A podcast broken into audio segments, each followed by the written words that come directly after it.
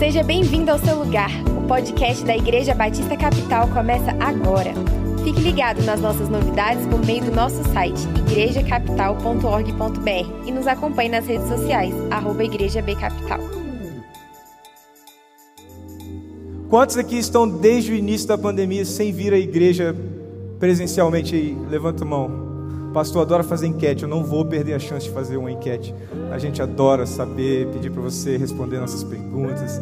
A gente não sai daqui com nenhum dado para ser analisado, mas a gente quer ver as mãozinhas levantadas. Dizendo, ah, eu... Quantos aqui não é a primeira vez que estão vindo à igreja nesse período aí de isolamento, de pandemia? É muita emoção, né? A primeira vez que eu vim para uma celebração presencial, que foi a nossa celebração teste, depois, uns dias depois, eu encontrei com os pastores aqui da igreja para conversarmos e eles vieram me perguntar o que estava acontecendo comigo, porque eu estava assim arrebentado aqui, chorava, chorava, chorava, só conseguia chorar e eu estava aqui no louvor e, e, e, eu tinha a responsabilidade de cantar para conduzir as pessoas que estavam aqui, né, na celebração, mas nem isso eu conseguia. Você quer colar aqui em mim? Tá soltando, né? Sei se a barba vai deixar ficar colado, mas... Beleza.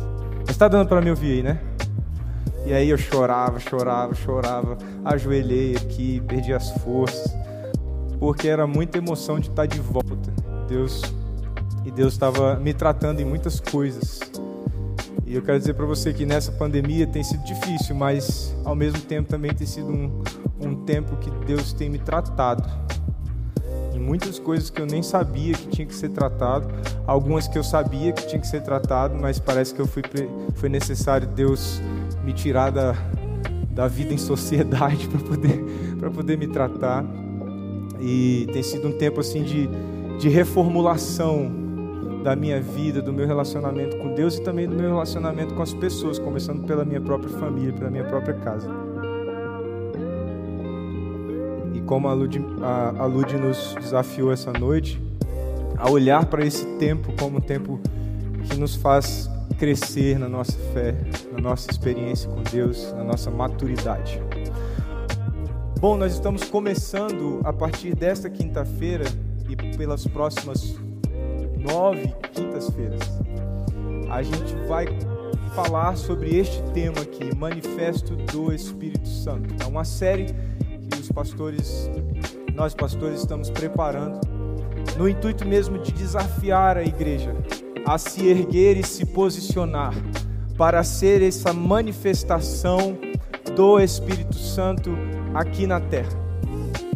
Mas antes de nós entrarmos na palavra hoje mesmo, uma das oportunidades que nós temos na igreja de sentir essa manifestação do Espírito Santo em nós e de sairmos assim carregados ou recarregados ou relembrados dessa presença do Espírito é através dos nossos tempos especiais de adoração.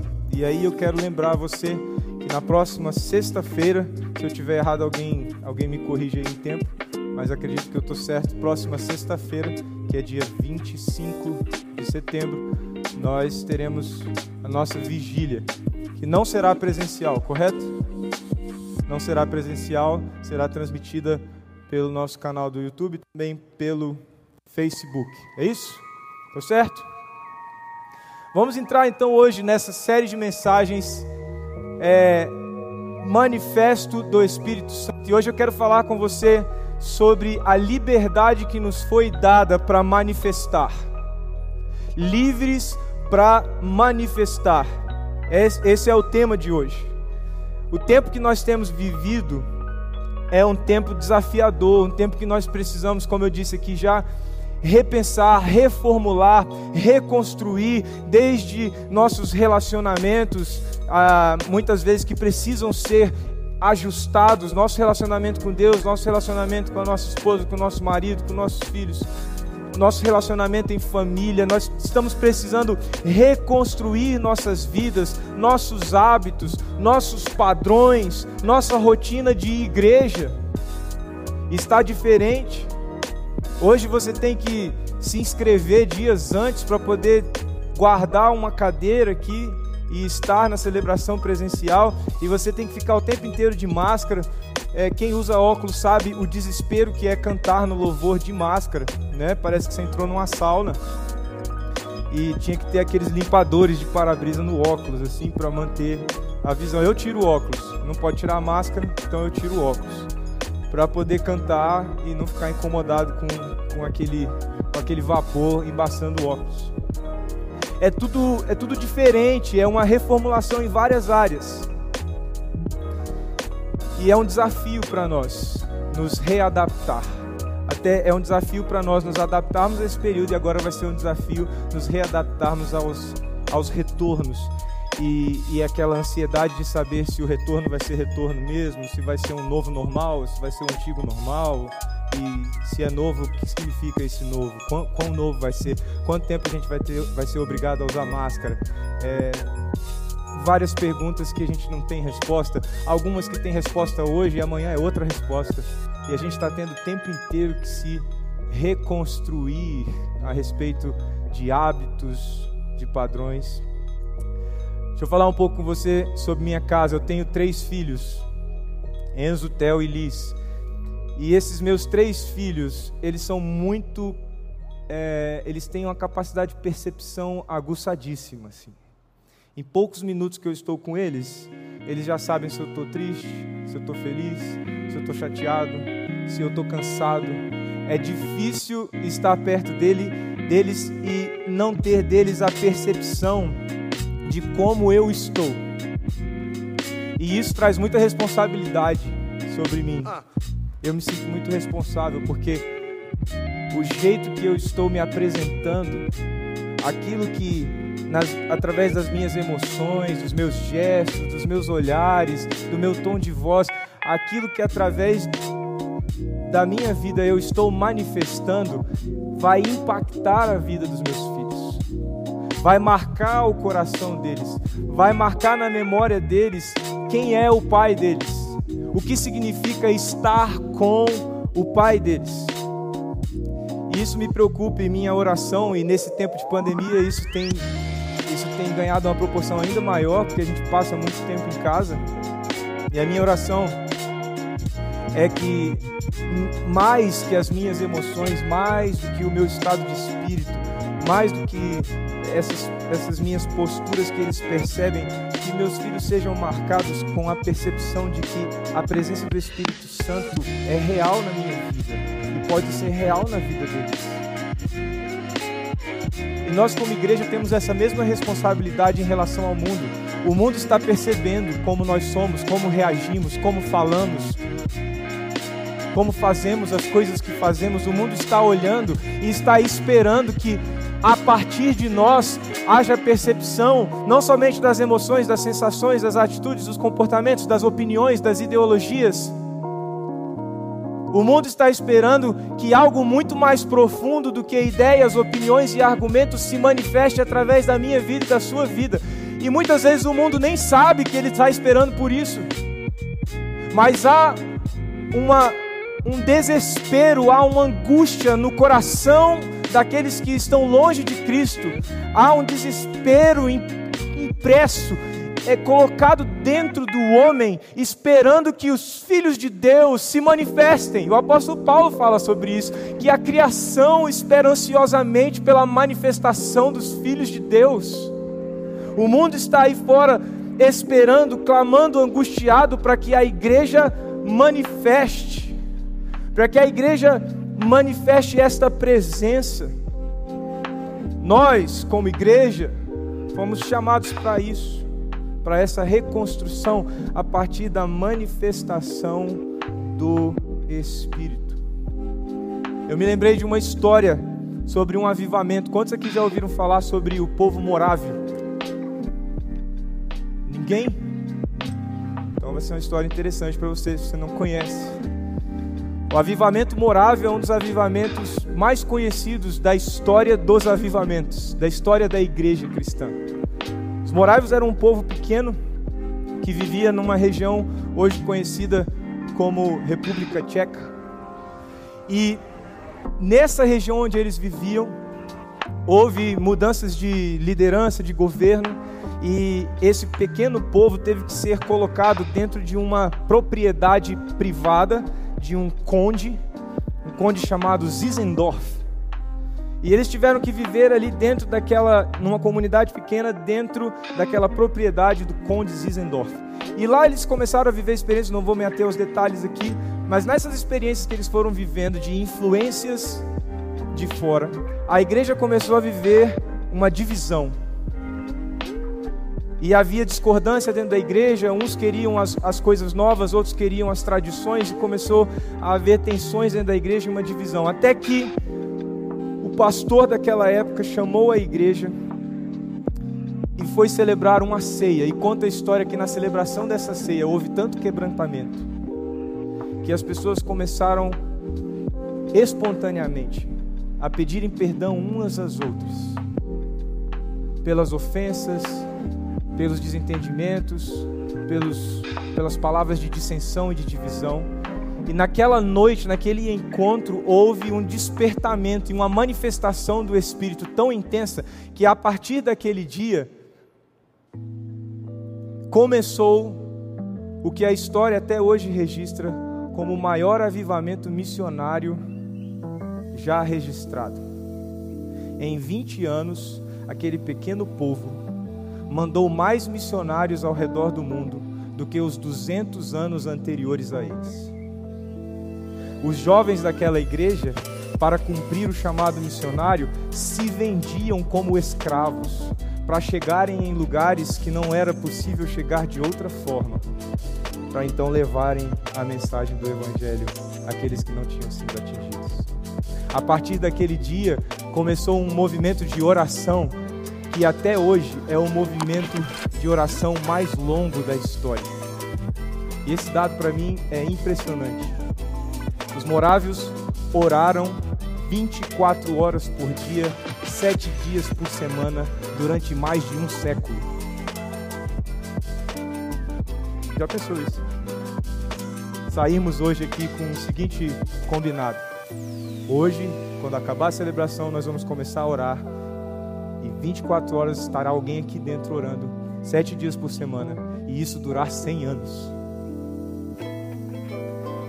E essa história impactou o avanço do Evangelho no mundo. Abra a sua Bíblia em Gálatas capítulo 5.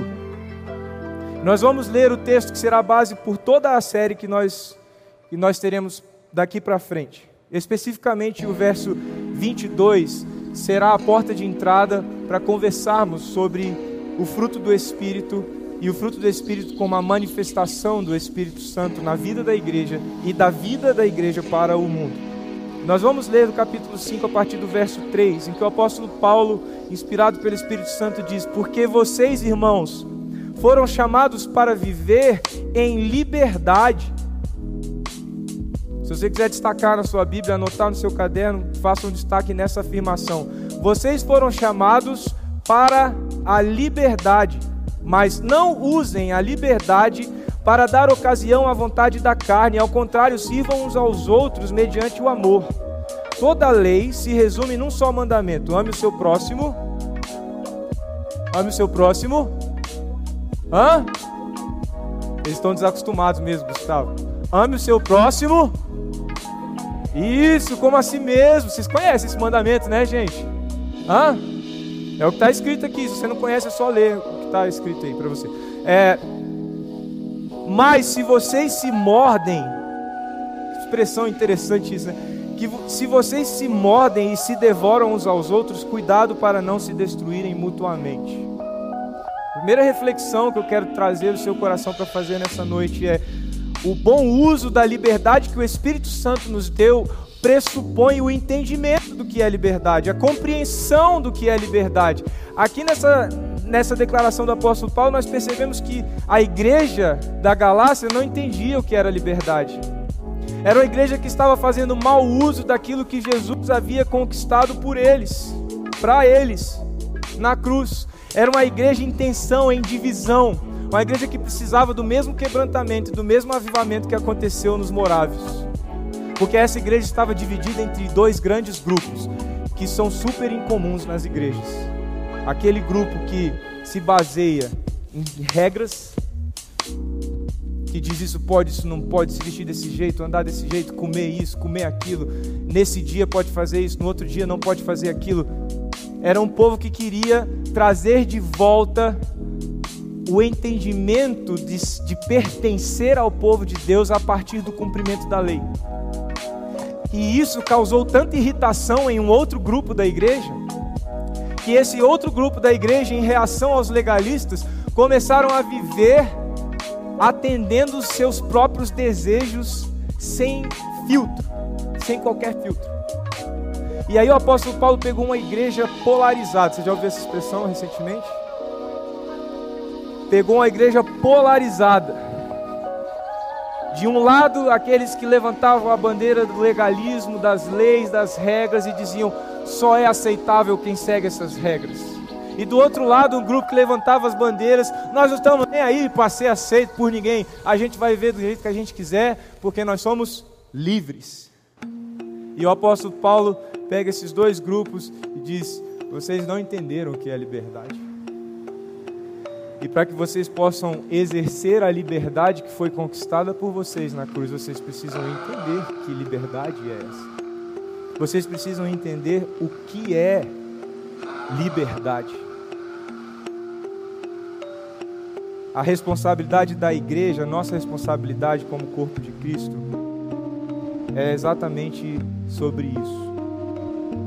Foi nos dada a liberdade. O que faremos? com essa liberdade. Mas para responder e para saber o que fazer, precisamos saber que liberdade é essa. O que é liberdade? Eu fiz uma pesquisa na internet para saber o que estava se falando sobre o que é liberdade.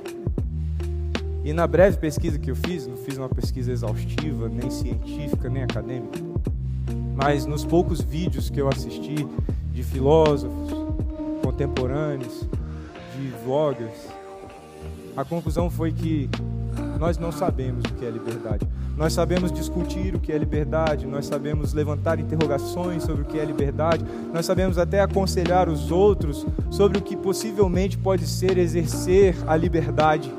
Mas no fundo, ninguém tem a coragem de dizer o que ela é. Ninguém mata no peito e diz: Eu sei que liberdade é essa. Eu sei o que é ser livre. Alguns até disseram, eu sou livre, mas não sabem dizer o que isso significa. Outros disseram, não, eu não sou livre, mas também não sabem dizer o que significa ser, para então ir atrás disso. E existe uma angústia no coração de todo homem, o desejo de sentir-se livre. Mas para nos sentirmos livres, precisamos entender E se há uma coisa que nós podemos concluir desse primeiro trecho que lemos aqui, é que liberdade não é sentir-se bom o bastante para morder e devorar os outros com as nossas opiniões, com os nossos posicionamentos, os nossos argumentos e as nossas imposições. Isso não é liberdade. Isso não é exercer a liberdade que Jesus conquistou por nós na cruz.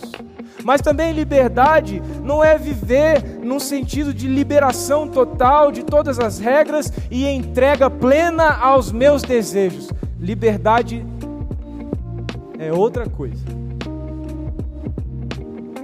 O que é liberdade?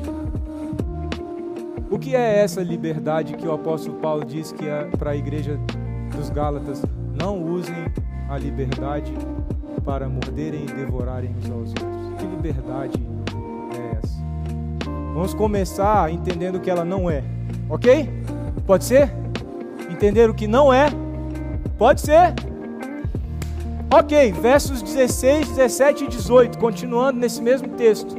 Por isso digo, que o apóstolo Paulo diz: vivam pelo Obrigado, gente. Está parecendo escola do primário, mas é que eu quero que vocês, assim, aproveitem. Vocês estão aqui, gente. Aproveitem, vocês estão aqui. Por isso digo, vivam pelo. Eita! E, do modo, e de modo nenhum satisfarão os desejos da carne, pois a carne deseja o que é contrário ao espírito, o espírito que é contrário à carne. Eles estão em conflito um com o outro de modo que vocês não fazem o que desejam. Destaque isso daí. vocês não fazem o que desejam. Mas se vocês são guiados pelo Espírito, não estão debaixo da lei. A gente vai começar a responder então sobre o que é a verdadeira liberdade. Desculpa. Sobre o que é a verdadeira liberdade. Essa geração pensa que ser livre, ou pelo menos senso comum desta geração, pensa que ser livre é fazer o que eu quero a qualquer hora, do jeito que eu quero. E isso vai entrando na nossa cultura das maneiras mais sutis. Antigamente, o pregador queria ser, ser do discurso da atualidade e tal, ele falava: estamos na geração fast food. Já ouviram isso? Estamos na geração fast food, tem, tudo tem que ser rápido, tudo tem que ser para agora e tal. Nós já superamos esse tempo e essa geração. A secura pegou minha garganta. Nós já superamos esse tempo da tudo tem que ser rápido. Agora não é só rápido. Agora tem que ser tudo rápido, tem que ser do meu jeito. Nós estamos na era dos algoritmos. Nós estamos na era em que nós abrimos nosso celular e o que aparece é o que sempre aparece. Porque o que sempre aparece é o que nós sempre procuramos. Nós estamos na era da customização. Eu abro a minha televisão e ela só mostra ali na primeira tela os programas que normalmente eu assisto. E nesses programas que eu normalmente eu, que normalmente eu, eu assisto, vão aparecer as propagandas daquilo que normalmente eu me interesso. E nós vivemos dentro de uma cultura presa nessa ideia de liberdade. oprimida, enclausurada pelos algoritmos que tentam prever o que nós desejamos. Quantos aqui já tiveram aquela experiência de conversar no carro sobre batedeira? Ah, a batedeira lá de casa quebrou. Aí abriu o Instagram e lá está, Casas Bahia, batedeira, 199,90. Você fala, gente, Estou sendo espionado. Sim, você está sendo espionado. Estão lendo a sua mente? Não, não estão lendo a sua mente. Estão ouvindo você falando no carro, sem você saber que estão ouvindo você. E aí, nessa falsa sensação de que eu tenho controle, de que eu customizo a minha TV, de que eu customizo o meu celular, de que eu customizo as coisas para me atenderem, eu vou sendo enredado, circundado e, no fim, enclausurado na constante no constante vício de ter meus desejos atendidos o tempo inteiro. E olha só que interessante a briga que o apóstolo Paulo coloca aqui, conflito que o apóstolo Paulo traz nesse trecho que nós lemos. O apóstolo Paulo ele aponta para um outro tipo de liberdade. E ele chega a dizer, olha só o que ele chega a dizer, que embora alguns Gálatas estivessem vivendo de modo a satisfazer os seus próprios desejos, os desejos da sua carne, ele descreve a vida deles assim: vocês não fazem o que desejam. Mas como? Como eu não faço o que eu desejo se só o que eu faço é o que eu desejo? é porque naquelas pessoas havia um conflito, que graças a Deus há em você também, se você pertence a Jesus Cristo.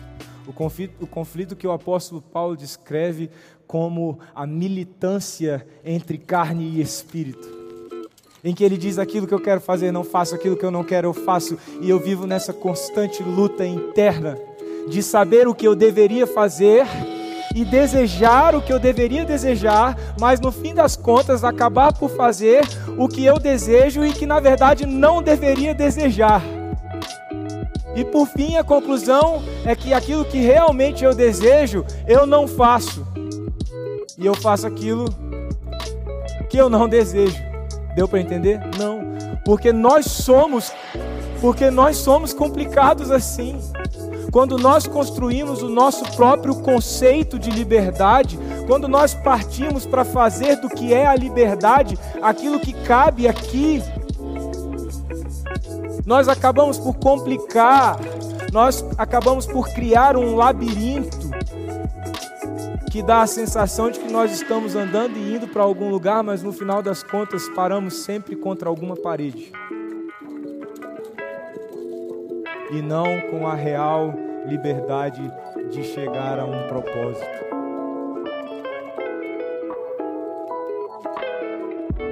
Segunda reflexão é que liberdade não é fazer o que se quer.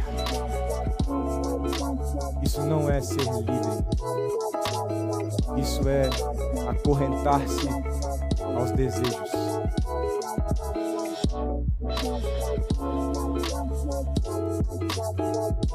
Se eu estou deixando você um pouco angustiado, é sinal que eu estou cumprindo minha tarefa até aqui. Se você está com essa sensação de, ok, então afinal, pastor, resolve isso logo, falta só quatro minutos. Resolve logo esse negócio do que é essa liberdade, porque eu quero essa liberdade.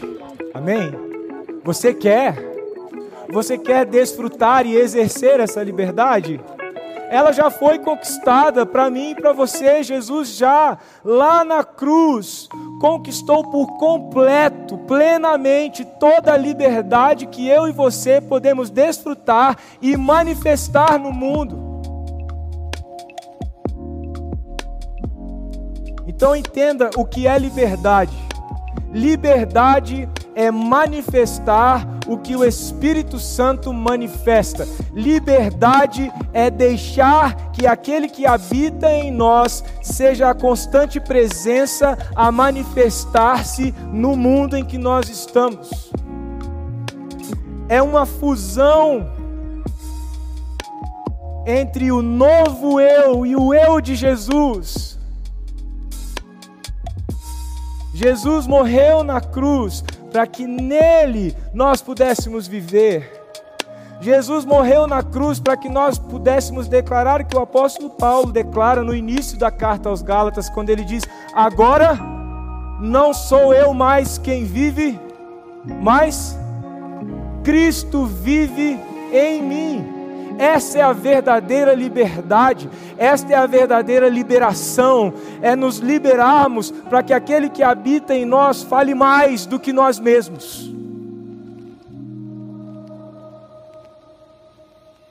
Manifestação do Espírito em nós não significa um aprisionamento de quem eu sou.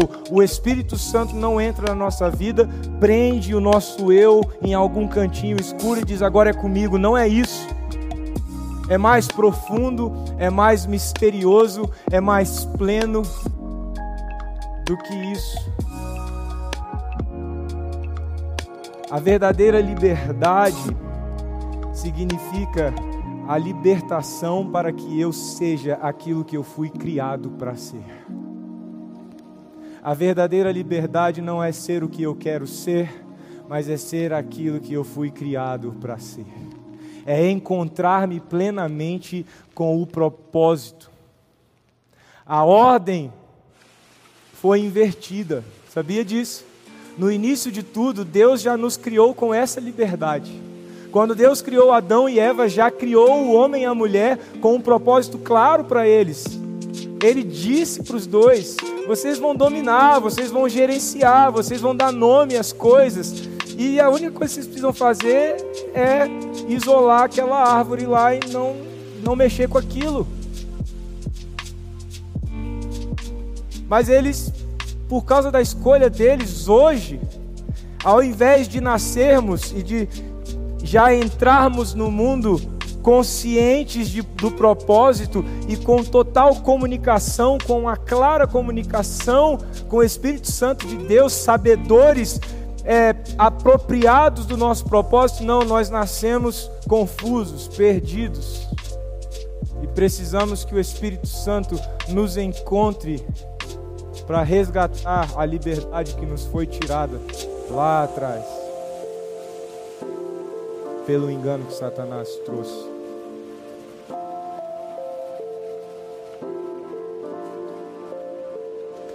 A verdadeira liberdade é manifestar o Espírito Santo. Vamos ler o último trecho desse, desse texto de hoje. versos 19 a 25. Ora, o apóstolo Paulo diz: As obras da carne são manifestas: imoralidade sexual, impureza, libertinagem, idolatria, feitiçaria, ódio, discórdia, ciúmes, ira, egoísmo, dissensões, facções, inveja, embriaguez, orgias e coisas semelhantes. Não é para você fazer uma lista para dar check. Não faço isso, não faço isso, não faço isso, não faço isso. Bingo. Não é isso. Não é isso nem com as obras da carne e não é isso com o que vem adiante também. Eu os advirto, como antes já os adverti, aqueles que praticam essas coisas não herdarão, não herdarão o reino de Deus. Mas o fruto do Espírito é amor, alegria, paz, paciência, amabilidade, bondade, fidelidade, mansidão e domínio próprio. Não é também para você fazer uma lista e dar check. Uau, eu vivo isso. A verdadeira liberdade não é essa cobrança. A verdadeira liberdade é simplesmente a fluidez plena daquele que vive em nós, frutificando e manifestando quem Ele é. Não precisamos fazer um checklist só precisamos dar a Ele a liberdade de se manifestar em nós. Só precisamos abrir o peito e dizer: Senhor, não mais eu, mas o Senhor. Não mais a minha vontade, mas a tua vontade. Não mais os meus planos, mas os teus planos. Não mais a minha voz, mas a tua voz. Jesus conversou com um homem extremamente conhecedor da religião um homem chamado Nicodemos, lá no Evangelho de João capítulo 3. E olha só o que Jesus diz para ele: os seres humanos podem gerar apenas vida humana, mas o Espírito dá à luz vida espiritual. Portanto, Nicodemos, não se surpreenda quando eu digo é necessário nascer de novo. Olha o papo estranho de Jesus, mas que hoje vai fazer sentido para você. O vento sopra onde quer, não é? Não sabemos de onde vem e nem para onde ele vai. Assim como você ouve o vento, mas não é capaz de dizer de onde ele vem nem para onde ele vai, também é incapaz de explicar como as pessoas nascem do Espírito. Nascer do Espírito é simplesmente deixar que ele sopre. Não é um, uma lista de atitudes e comportamentos, porque senão caímos de novo na ideia errada de liberdade, que é completarmos o álbum de figurinhas e nos deliciarmos com a vitória de sermos, de termos todas as, as características que foram listadas.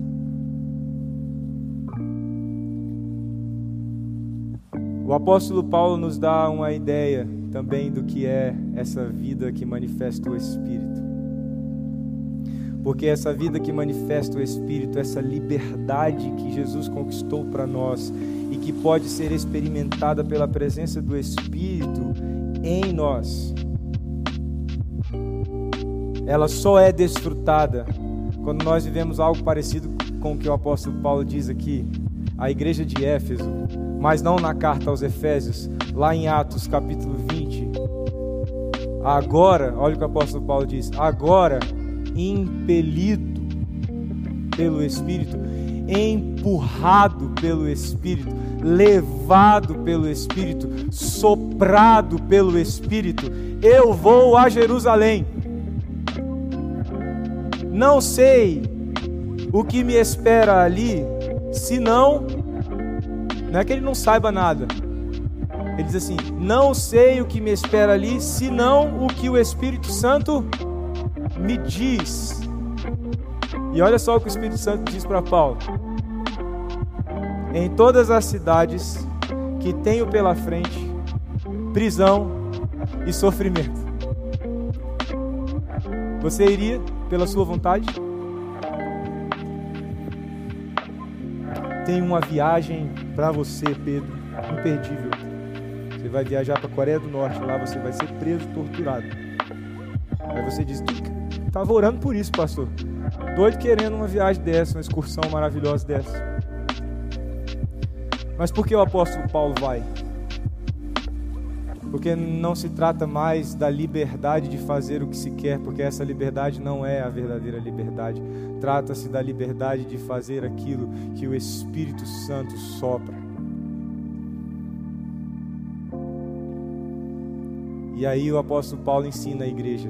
Ele diz assim: Mas minha vida, eu sei que o que está diante de mim, o Espírito Santo me falou, prisão e sofrimento. Mas deixa eu dizer uma coisa para vocês: minha vida não vale coisa alguma para mim a menos que eu use-a para completar a minha carreira e a minha missão, que me foi confiada pelo Senhor Jesus, dar testemunho das boas novas da graça de Deus. A igreja de Jesus Cristo precisa viver esta liberdade de quebrar as barreiras, de extravasar as paredes, as janelas e as portas pisar nas ruas e manifestar sem medo, ainda que haja cancelamento, ainda que haja perseguição, ainda que haja crítica. A igreja de Jesus precisa viver a liberdade de exercer o que ela foi criada para ser.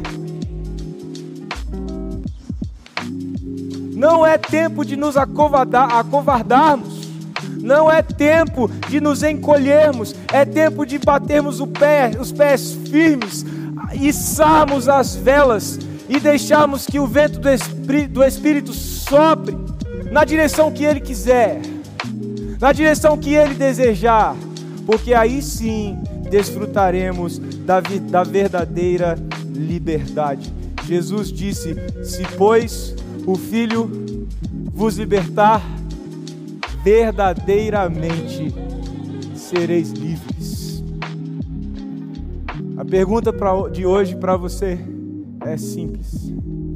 Nós estamos abrindo esta série em que vamos falar sobre a manifestação do Espírito. A minha pergunta para você é simples. Você quer entrar por essa porta a partir de hoje?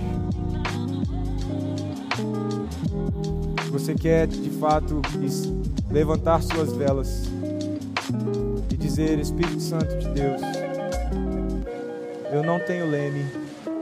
Eu não tenho âncora. Eu só tenho um desejo: que o Senhor me sopre para onde o Senhor desejar. Porque eu não quero mais estar preso aos meus medos e aos meus desejos. Eu não quero mais estar preso às minhas presunções e ao meu orgulho.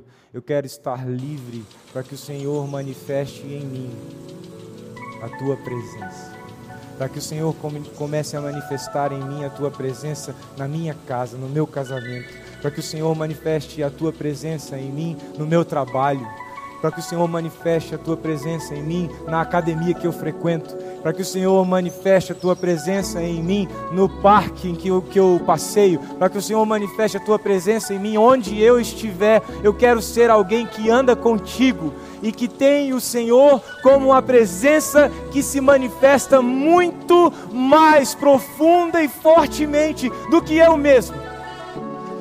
E assim eu quero desfrutar da liberdade que o Senhor conquistou na cruz. Você quer isso? Você quer essa liberdade? Você quer entrar por essa porta nessa noite? Quero orar com você.